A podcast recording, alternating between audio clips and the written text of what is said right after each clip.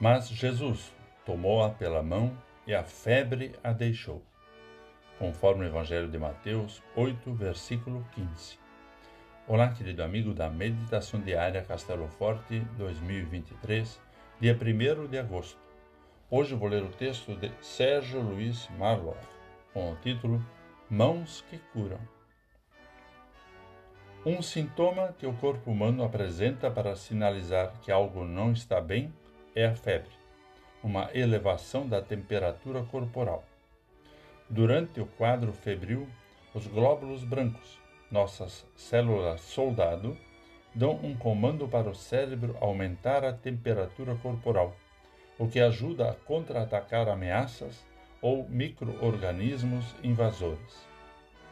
A febre é, portanto, um estado de alerta. Ela é consequência e indicativo de que o organismo está lutando contra algum mal. A sogra de Pedro estava acamada, com febre. Jesus chegou e tomou-a pela mão e a febre a deixou. Pronto.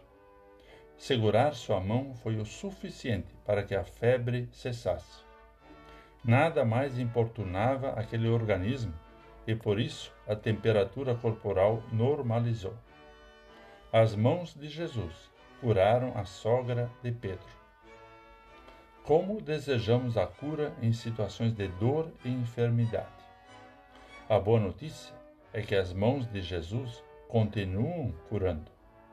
E nem precisa que o Senhor esteja pessoalmente diante de nós para que a cura aconteça, porque em espírito ele nos acompanha diariamente.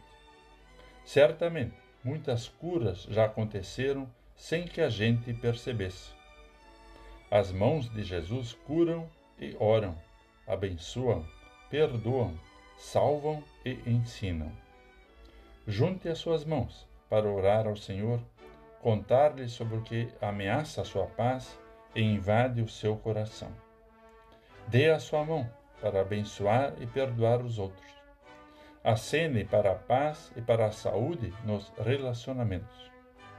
E que o seu coração esteja aquecido, não por estados febris, mas pelo amor de Deus por você.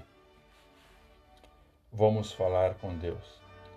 Querido Jesus, pedimos que estejas presente em nossa vida, em nosso lar, no nosso coração abençoando com a sua mão de cura e salvação.